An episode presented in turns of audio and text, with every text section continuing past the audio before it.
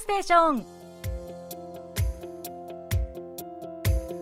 リスナーのリクエスト曲とともに気になるとっておきの韓国を紹介するソウル発情報番組金曜ステーション。進行役のナビこと超ミスです。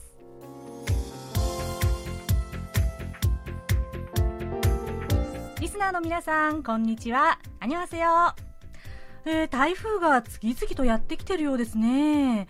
えー、該当地域の皆さんくれぐれもお気をつけください。さて最初にこちらのお便りをご紹介します。長野県の相馬秀樹さんからです。ナビさんこんばんは。土曜ステーションから金曜ステーションへとなって500回とのことおめでとうございます。ナビさんがご担当になってからももう100回。早いですね。これからもよろしくお願いします。金曜日を楽しみに待っていますというお便りをいただきました。相馬さんありがとうございます。はい、えー、今日が500回というわけではなくて今週は第497回目なんです。そして、えー、10月14日の放送をもって500回目となります。残すところあと3回。はい相馬さん金曜日を楽しみに待っていますというね本当にこの一言でとっても励まされますねありがとうございますそうおっしゃる通りはいえー、私、ナビが担当になりましてから100回目でもあるんですよ。はい。100回なんて信じられないですね。でもなんか本当に、うん、嬉しい。うん、とても嬉しいです。はい。で、えー、先週お伝えしたように、500回記念放送に向けて、皆様からのお便りを拡大大募集したいと思ってます。えー、激励のメッセージ、または、えー、まあ、これまでなかなかお便りできなかったけれども、この曲が聴きたいという聴きたい曲のリクエスト、何でも OK です。えー、特に、お便りしたことないけど実は聞いてるよというですね、隠れリスナーの皆さん、シャイリスナーの皆さん、からのですね、初めてのメッセージも大募集しております。もちろん、もうしばらくご無沙汰な方も含めて、いつもお便りをくださるリスナーの皆さんからも、心からお待ちしておりますので、ね、えー、これについてはまた後ほど詳しくご案内しますね。では、今週の金曜ステーション、9月、10月のテーマ、癒しソングとして井上陽子さんがリクエストしてくださったこちらの曲であったかくスタートします最後までお楽しみください。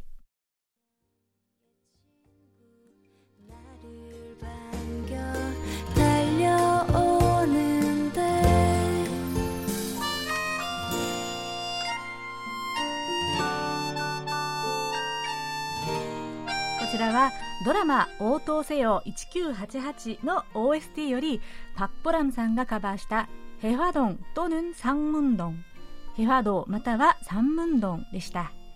リクエストくださった井上陽子さんからは、えなみさん、こんにちは。いつも楽しく聞いています。応答せよ1988。隣近所が仲良くおかずを持って行ったり、友達の家に入り浸ったりと、日本の昭和時代を思い出す懐かしいドラマです。若い頃の父と母に出会えた気がしました。とのメッセージいただきました。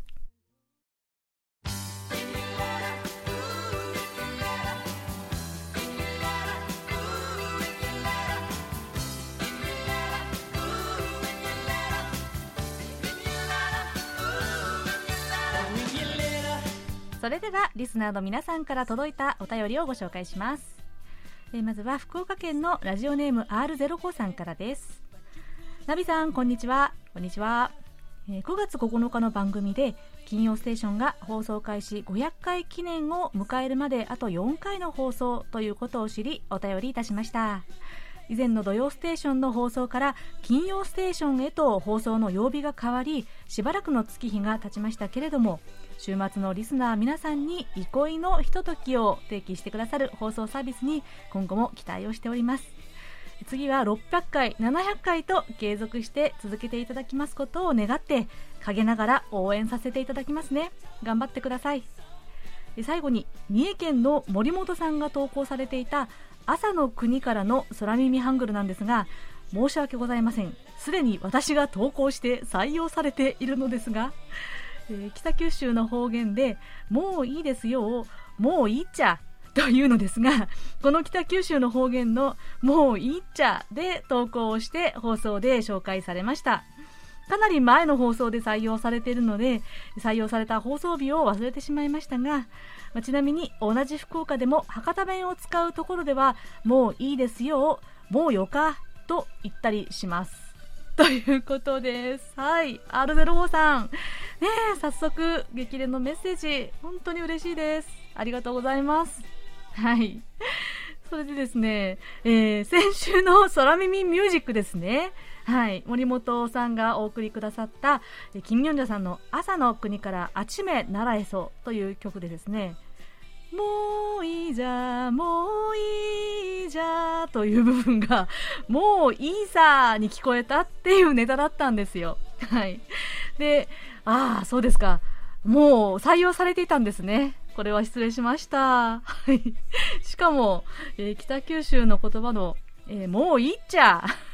もういいじゃ。もういいっちゃ。ああ、なるほどね。近いですよね。はい。ね、もういっちゃう北九州の方言と博多弁とではまたちょっとずつ違うんですね。もういいですよ。もうよか。聞きますよね、これはね。もういっちゃ。もういいじゃ。はい、近いですね。はい、一つ勉強になりました。次はジャパーミーさんからです。えー、BTS が10月15日に韓国プサンにてワールドエキスポ2030 2030、えー、プサンコリアコンサート BTS Yet to Come in プサンを開催します。このコンサートは、えー、2030年のプサン国際博覧会誘致の成功を祈願するものだそうですね。というお便りです。はい。で BTS 絡みでもう一つお便りがあります、えー、後藤信弘さんからでえー、ナビさん、こんにちは。こんにちは。えー、今年もあと4ヶ月弱だというのに、BTS の面々は最年長者も含めてまだ誰も軍隊へ行ってませんね。家宝は寝て待てと言いますが、BTS の面々は、BTS は軍隊へ行かなくてもいいという法律ができるのをじっと待ってるみたいですね。先日 NHK テレビで BTS が世界中で大人気の様子が放送されていましたあんな放送を見ると BTS の面々がいくらもらっているのかとても気になります。はい。ということです。はい。えー、ジャパーミーさん、後藤さん、ありがとうございます。そうそう。ね日本でも話題になっていたでしょうね、きっと。この BTS が2030年の万博の誘致、プサンでのですね、開催誘致の候補大使となりまして、10月に10万人規模の無料コンサートというですね、これまた大風呂敷を広げました。はい。で、もう、プサンの会場近くのホテルが、10、ホテル代がですね、10倍とかに跳ね上がったとかいう、まあ、そういうニュースがこう乱舞しておりまして、なんかすごく一時期問題になってましたね。はい。で、また、このプサン市長がですね、確かに、えー、BTS の兵役特例を政府に県議したということでですね、まあ、世論調査などもいろいろ出ていて、賛否が本当半々なんです。まあそんな感じで話題になってますね。うん、まあね、後藤さんおっしゃるように、のようにこう感じる方もいると思いますが、うん、兵役問題ってね、本当に韓国ですっごくセンシティブな問題なんですよ。ね、なので本当に議論になります。まあ、軍隊に行かなくてもいいというわけじゃなくて、えー、だ代替服務ってですね、あの代わりに別の服務をするという形になるんでしょうが、まあ、それでもいろんな評価が絡んできますので、まあ、当事者の方々がじっと待ってるわけではないとは思いますけれどもね。はい。うん、まあ、ともかくね、ファンとしては、10月のライブ、まあ、せめてオンラインででも拝みたいなということですね。楽しみにしているところです。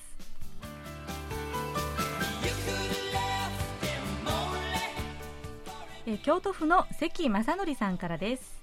えナビさん、毎週欠かさず聞いています。ありがとうございます。え以前お便りで、僕は推し活はしていないと書きましたが、実は推し活をしています。セジョン大王と故金大中元大統領とユン大統領を推しています。すごいですね。えー、この3人物は僕の中でか僕は、えー、かなり尊敬していて、えセジョン様、デジュン様、ソギョル様と一人で盛り上がっています。え苦労なさったことで共通しているなと思っています。そして韓国を推しています。今年中に韓国製で日本未発売のスマホを買いたいと考えています韓国と韓国製品は大大大好きです。韓流ブームで韓国に対してとても良いと思っている若い世代が多い方多いそうですが年齢が上がるにつれて韓国に対してあまり良くないと思っている人がいます。でも全てとは言いません。というお便りでした。はい関さん。これまた意外な推し活ですね。いや、セジョン大王からユン・ソギョル大統領までというね、スケールが大きいですね。いや、いいと思いますよ。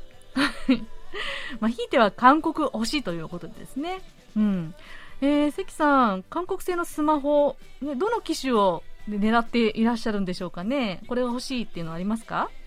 ね、最近はですね、韓国でよく見るのは手のひらサイズの折りたたみスマホですね。えー、某 S 社のですね、一番有名な S、うん、孫社の、えー、まあ、スマホを結構皆さん持ってますね。ちっちゃく畳めるやつ。で、まあ、日本での韓国の印象、そうですね、年齢、年齢とか世代によって分かれるのかもしれないですね。まあ、もちろん見方にはね、人によって違うと思いますけれども、まあ、韓国も日本もね、お互いに、例えば、まあ、製品が好きだとか、ドラマが好きとか、アニメが好きとか、まあ、いろいろちょっとずつ好きっていうのが増えていくことで、だいぶ見方が変わってくるような気がしています。はい、関さん、ありがとうございました。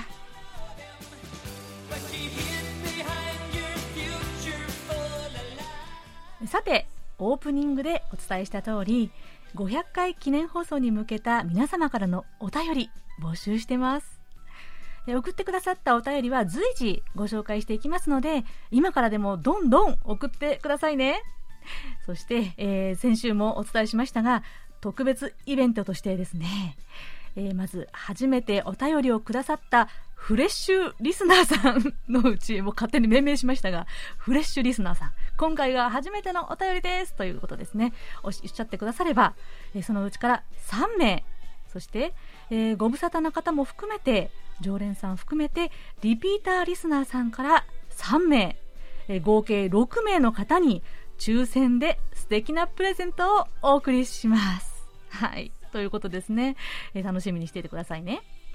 でまた、え10月14日の500回放送は、特別番組としてゲストも招待する予定です。ぜひ楽しみにお待ちください。お便りはメールアドレス japanese.kbs.co.kr または番組ホームページの日本語放送へのメッセージをクリックして書き込んでください。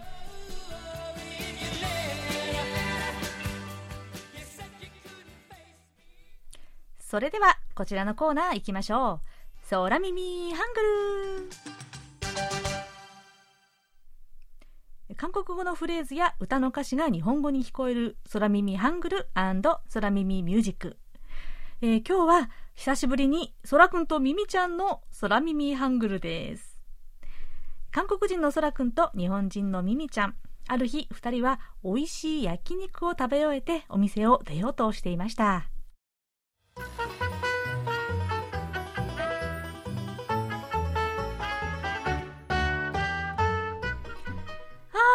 お腹いっぱい。サンチュにお肉とニンニクを包んで食べると、どうしてこんなにもりもり美味しく食べられちゃうのかな？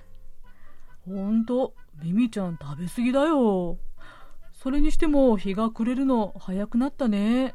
もう外はカムカメよ。え？ガムカメよ？私そんなにニンニク臭い？いや、僕もニンニクはいっぱい食べたしね。そうじゃなくて、カムカメって言ったの。カムカメ。カメハメ？こんなところでカメハメハ出されても、そらくん、ニンニク食べて元気になっちゃったの？もう、相変わらず話が通じないな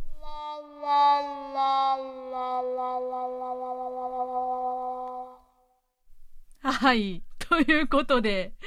えー、割と久しぶりにね、二人に登場してもらいました。そらくんとミミちゃんの相変わらずトンチンカンな会話ということでですね。はい。カンカメよ。ガムカメよ。ではなくて、えー、まあ、原型はカンカンハダ、カンカマダという言葉で、え意味は真っ暗だということなんですね。なので、日が暮れるの早くなったな、外はカムカメよっていうことは、もう外が真っ暗だね、と、まそらくんは言ったわけですね。はい。このカムカマダ、おどった、暗いよりももっと暗くて真っ暗っていうイメージですね。でちなみに、えー、日本語でお先真っ暗みたいな言い方しますよね。それと同じように、カムカマダ、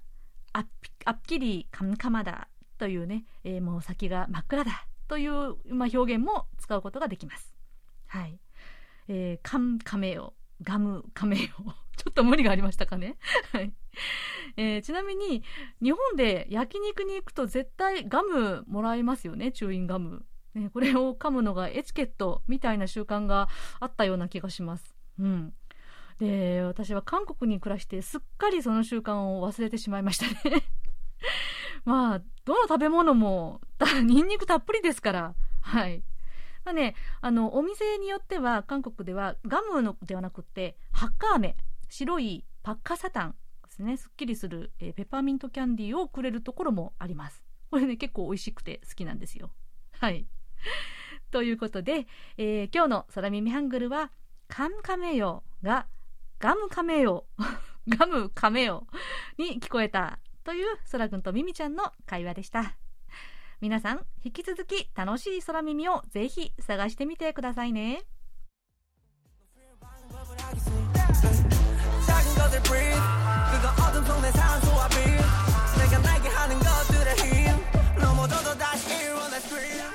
こちらはラジオネームジャパンアミさんからのリクエストで BTS 防弾少年団が2020年にリリースした曲で「オン」でした。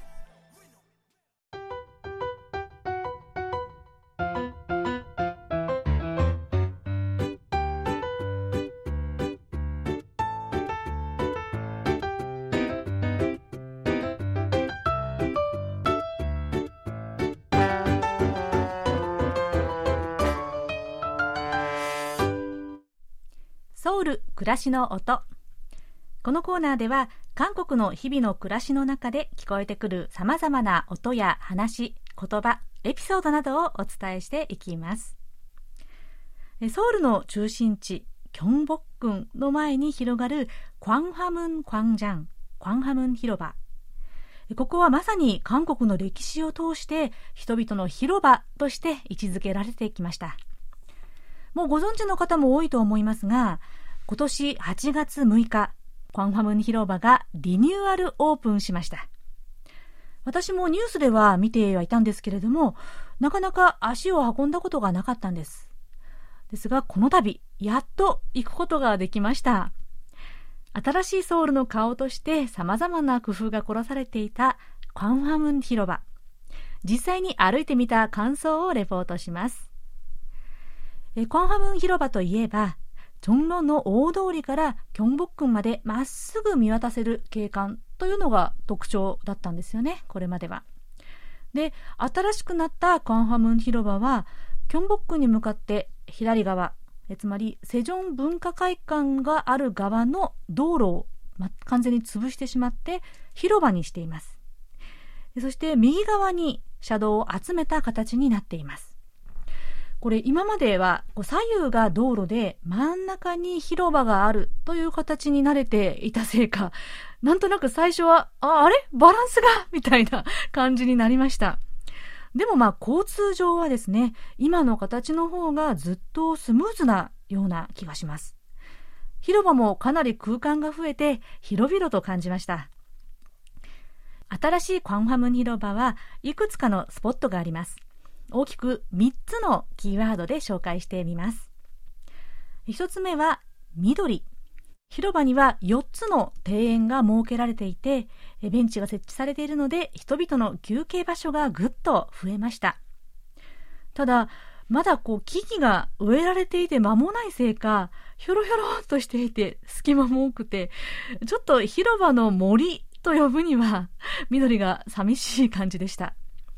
ここもまあ時間とともに公園として定着していくんだろうなと感じられました。二つ目は水。おなじみのイースンシン将軍の銅像の周りには映画にもなったミョンリャン海戦を象徴する噴水が設置されています。その他にもアーチ型とかハングル型の噴水があちこちにあって水しぶきを上げています。子供たちが大喜びで遊んでいました。水で言えばもう一つ。庭園沿いの地面に掘られた浅い堀は時間のせせらぎという名前で1392年の朝鮮建国から2022年の現在まで歴史的な出来事が刻まれていてまさに時の流れを表すように水が流れていますこんな風に朝鮮時代から現代までの歴史を象徴的に感じることのできる広場ですが多分この歴史を一番リアルに感じることができるのが埋蔵文化財の展示ですこの広場のリニューアル工事の過程で発掘された遺跡の一部が自由に観覧できるように保存されているんですね。カンハム前の通りは昔、ユッチョゴリ、6の層と書いて6層、ユッチョゴリと呼ばれていて、古領から朝鮮時代にかけて国の官庁が並んでいた通りでした。展示の遺跡は、左本部、試験部といって現在の検察や監査員の役割だった官庁の跡地ですキョンボッを眺めながらこの遺跡を見ているとまるでこう役人たちがここを行き来したんだろうなという朝鮮時代のこの風景が想像できるような気がしましたなおクァンハム広場の歴史についてはのっぽさんの歴史ぶらり旅で詳しく話してくださっています2021年4月24日放送分で、ホームページに映像付きのアーカイブがありますので、ぜひ見てみてください。3つ目は、光です。えビルの壁などを利用した光と映像の美術、メディアファサードが数箇所に設置されています。右側の KT ビルの壁面はそのまま大画面になって夜8時以降は様々な映像を見せてくれます。チュソンを迎えた今月は18日まで満月の幻想的な映像を映しています。また、地下鉄駅につながるスロープの壁面の映像は、スマホで QR コードを読み取って自分の写真を写し込めるという参加型のメディアアートもあります。特にこうやって夜に映えるこの光と映像のアートは会社帰りの人々も楽しめるスポットとして現代っぽい工夫だなと思いました。こんな風に新しいクァンハムン広場は公園憩いの場としての機能がたくさん増えたような気がします。ところでクァンハムン広場は現代史においても様々な社会一周ごとに人々が集まった大衆の広場でもありました文化的には2002年のワールドカップの野外観戦場として、また記憶に新しい2016年のキャンドルデモをはじめ多くのデモの象徴的な場所となってきました。ところが最近、ソウル市がこのクァンハムニ広場での集会、デモを禁止すると公言したことで議論を読んでます。人権委員会ではこれが集会デモの自由を侵害することになるかについて検討に入っているというニュースも聞きました。これについてはかなり賛否両論がぶつかりそうです。ただこのカンハムン広場が憩いの場であると同時に様々な形で市民が自由に声を上げられる広場の役割として開かれていてほしいなと私は思っています。ということで、今日は新しくなったクォンハムン広場訪問記をお送りしました。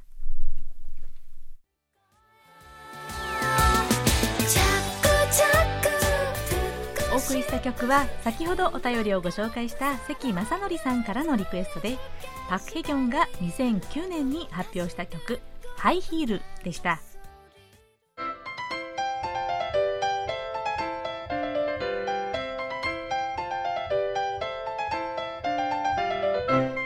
っておき韓国ノート今さら聞けない韓国入門。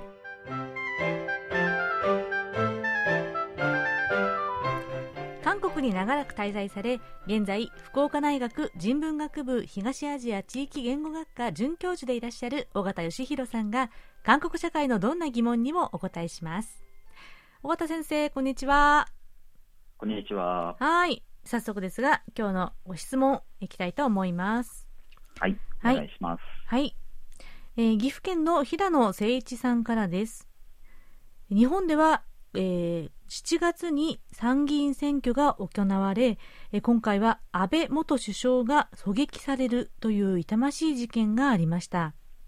私の住んでいる岐阜県は自民党王国保守王国と言われますが被告の、選挙地盤について尾形先生のコーナーで紹介していただけないでしょうか。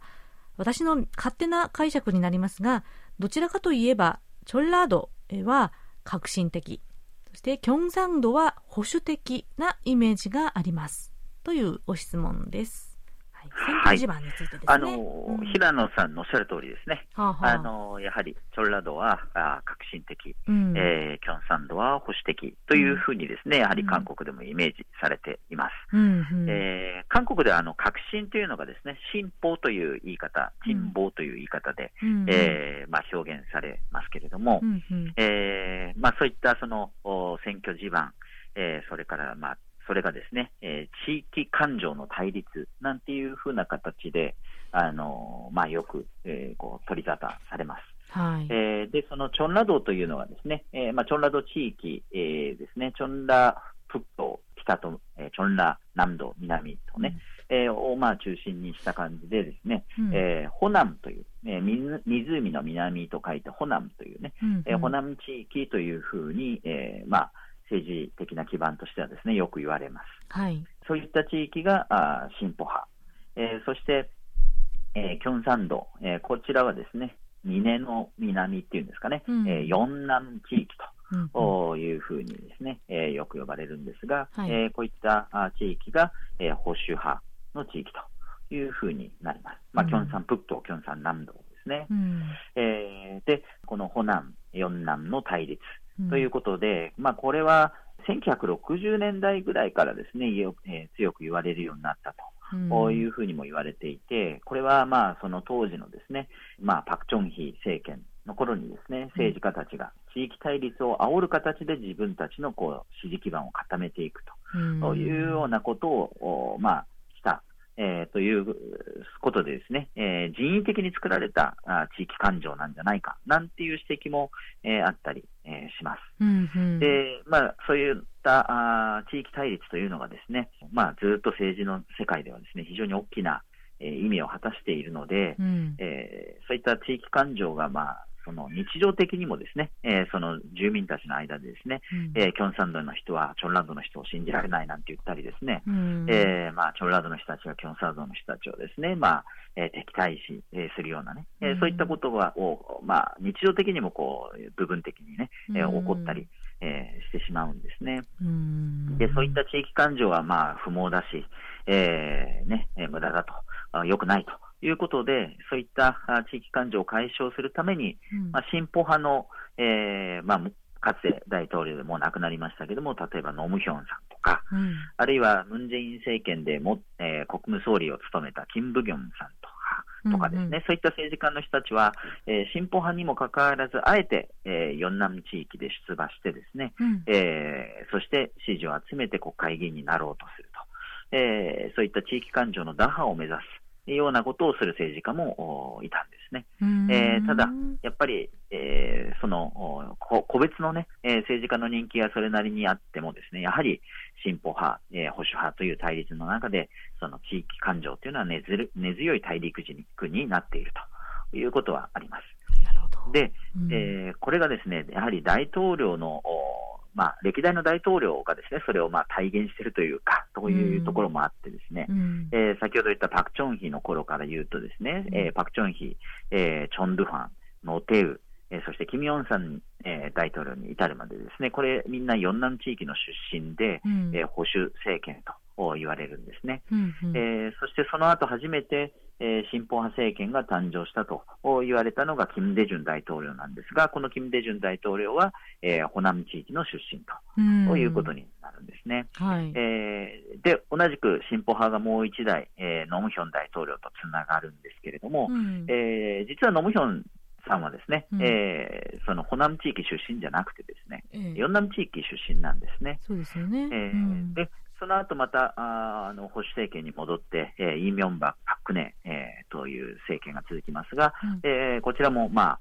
ヨンナム地域、うん、えー、そしてその後ムン・ジェイン政権、えー、また進歩政権に移るわけですけども、このムン・ジェインさんも実はホナムじゃなくて、えー、ヨンナム地域の出身になります。はい。えー、そしてその後今の大統領、ユン・ソンニョル大統領ですが、うん、えー、保守政権になるんですが、彼はソウルの出身と、うんうん、いうことで、まあ、実はですね、そのかつて、えンナム地域出身の保守政権が続いていた頃は、えー、そのまあ地域感情に、えー、ぴったり合ったようなこう、えー、政治状況があったのかもしれないんですが、うん大統領に限って言えばですね、えー、進歩派のノムヒョン、ムン・ジェインはやはりキョンサン道出身、ヨンナム地域出身ですし、うん、今の保守政権、えー、ユン・ソンニョルさんは、まあ、ヨンナム、ホナムの対立と、えー、関係のないソウル出身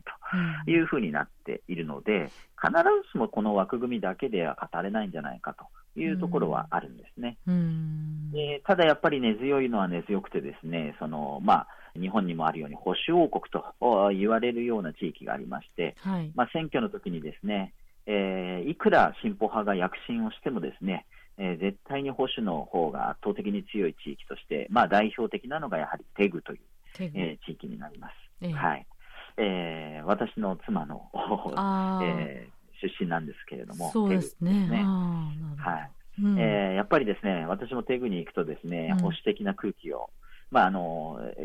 保守的といってその、えー、なんていうんですかね、あの古い伝統を守るとかそう、必ずしもそういう保守とはまたちょっと違うんですけれども、ね、やっぱり政治的にですね、うん、えー、保守的な。えー、ところが非常にある、うん、えー、地域なんですね、うん、えー、でそのテグではやはりその初めて進歩政権が生まれた、えー、キム・デジュン大統領単選の時にですね、うん、あのまあ、それまで、えー、保守政権がそのまあ、テグを中心とした、えー、あるいはプサンを中心とした四南地域が、まあ、なんというんですかね、天下を取っていたのがですね、うん、突然、えー、こう、冷遇されるようになったと、うん、いうふうにですね、感じていて、キム・デジュンのせいで自分たちの経済が、こう、えー、終わってしまったと、えー、廃れるようになってしまったと。いうふうにですね、こういう人たちもいると。いうぐらいですね、まあ、あの、こう対立、えー、というか敵対心をですね、持っている。いうところがあるんですね。で、最近でも、あの、パックネ、えー、大統領がですね、うん、えー、まあ、弾劾されてですね、大統領を、えー、まあ、辞任して、さらに、えー、裁判にかけられて有罪になりですね、監獄に入っていたわけですけれども、うんうん、えー、特赦で、えー、ですね、釈放されたわけですけれども、はいはい、その後、テグに帰るんですね。でテグに、えー、帰った様子がテレビでも中継されたんですけれども、えー、もう非常に大歓迎されていると。うんうん、まあ、もちろん支持者たちがある程度いるというのは理解できるんですけども、うん、やっぱりテグではですね、あの依然として、えー、政治的にはですね、えー、まあ、スキャンダルをやってですね、うん、えー、法律的にも、えー、犯罪者ということになったわけですけれども、それでもにもかかわらず根強い支持、えー、で、まあ、というのがあるのがわかるところです。はい、はい。で、その、まあ、あの、ホナム、ヨンナムだけじゃなくてですね、うんうん、えー、ソウル市内にもそういったあ進歩、保守の対立というのが、やはりありまして、ホナム、ヨンナム地域からこうソウルに皆さんね、うん、えー、集まってきますので、うん、えー、ソウル市内でもですね、えー、結構そういったところがありまして、うん、例えばカンナムですけれども、うん、えー、カンナムは非常に地価の高い、土地の高い地域です。えー、やはりそこはですね、うん、えー、保守派の地盤になっていたりしてですね、うん、えー、まあ、進歩派に、え政権が渡ると、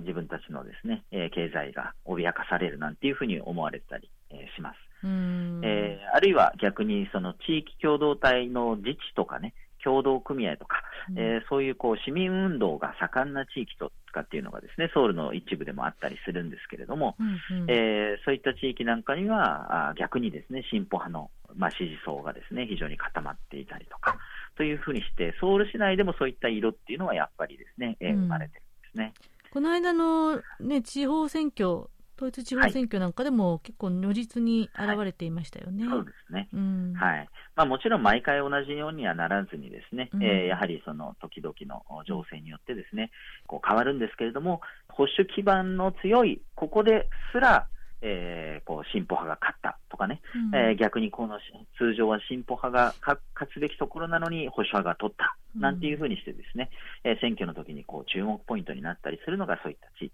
なのかなと思います。はい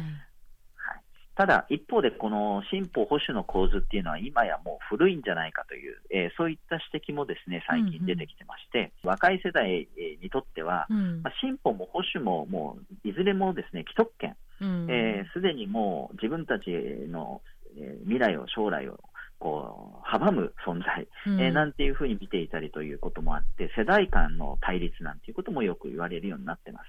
あるいはジェンダーの対立っていうこともですね、女性がみんな進歩で、男性がみんな保守だというのも、まあ、おかしな話でですね、うん、えー、やっぱりその単純にジェンダーの対立っていうのは、その保守と進歩でだけでくくれる問題でもないと。いうようなところからですね、えー、少し、えー、かつてのような地域感情とこう一致するような進歩保守の対立とは少し様相は違ってきてるんじゃないかというふうに思います。なるほどですね。はい、やっぱり地域の、まあ、選挙地盤についてというのは、はい、今でも根強くあるけれども若い世代にとっては理念の対立というよりも自分のこう身近なものもっとイシューが変わってきてる、ね、ということなんでしょうね。はい、ありがとうございました。はい、今日はえ平野誠一さんからのご質問でえ韓国の選挙の、ま、地域ごとの地盤についてお話を伺いました。ありがとうございます。ありがとうございます。はい、はい、では、尾形さん、来週はいかがでしょうか？はい、えー、引き続き今更聞けない韓国入門ということで、まあ、今日は地盤の話がありましたけれども、うん、えー、あの韓国の国会について、えー、お話ししたいと思います。はい、引き続き韓国の政治分野の話ですね。そうですね。はい。はい、ということで、えとっておき韓国の音、今更聞けない韓国入門宛てに皆さんどうぞお気軽にご質問をお寄せください。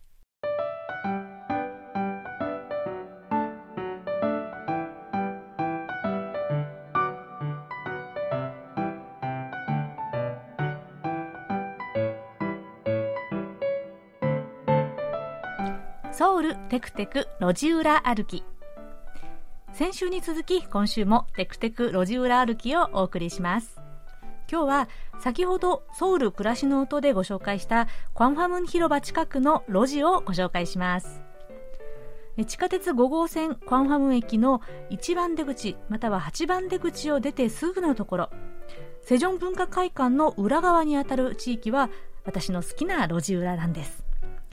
周りはオフィスビルに囲まれていますが小さな一角に昔ながらの食べ物屋さんとか飲み屋さんが密集しているんです。クアンファムン広場で大きな文化祭とか集会があった後はこの辺りは打ち上げをする人にあふれていました。ところが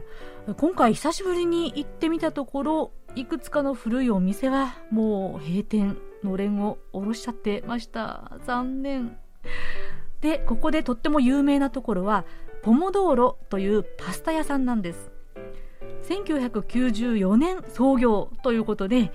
老舗の洋食屋さんがあんまりない韓国では珍しい貴重な人気店なんです。ここからキョンボックンの方向に少し歩くとセジョン文化会館の裏口あたりにサヨゴンと試薬院跡と書かれた小さな石碑があります。作用言、試薬員、これは司に翻訳の訳と書きます。試薬。というのは、朝鮮時代に通訳、翻訳を担当した官庁のことだそうです。ここは朝鮮時代中期に韓半島に流れ着いて西洋に初めて朝鮮を紹介する文献を書いたオランダ人のハメルとその一行が一時暮らしていた場所だそうなんです。ハメルの日誌にはこの辺りの路地裏の風景が細かく書かれていたとのこと。今はこのすぐ近くに外務省にあたる韓国外交部の庁舎があるのでなんだか不思議なつながりを感じました。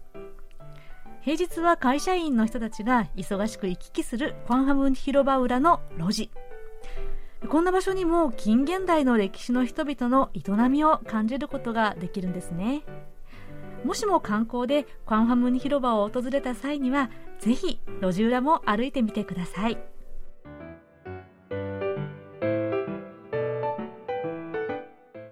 ではそろそろお別れの時間です。クロージングは東京都の広川敦さんからのリクエストです。メッセージです。カウラチン秋の朝をお願いします。ソウルは随分季節も秋らしくなってきたようですし、この曲はとっても可愛いので心が癒されます。理想を言えばオリジナルのヤンヒウンさんバージョンと IU さんバージョンの両方をかけてもらって聴き比べをしたいところですが、そうもいかないと思いますので、今回はオリジナルでお願いします。とのことです。はい、この曲、秋の日差しの中でゆっくり過ごす一日の光景が目に浮かぶようなんですよね。私も大好きな曲です。お天気のいい休みの日の朝に聴きたいですね。それでは、ヤンヒウンさんの歌ったカウラチン、秋の朝をお送りしながら、今週の金曜ステーションお別れです。お相手はナビこと超ミスでした。それではまた来週もお会いしましょう。アニョイゲセよ。 이른 아침 작은 새들 노랫소리 들려오면 언제나 그랬듯 아쉽게 잠을 깬다 창문 하나 햇살 가득 눈부시게 비춰오고 서늘한 냉기에 재채기 할까 말까 음. 눈 비비며 빼꼼히 창밖을 내다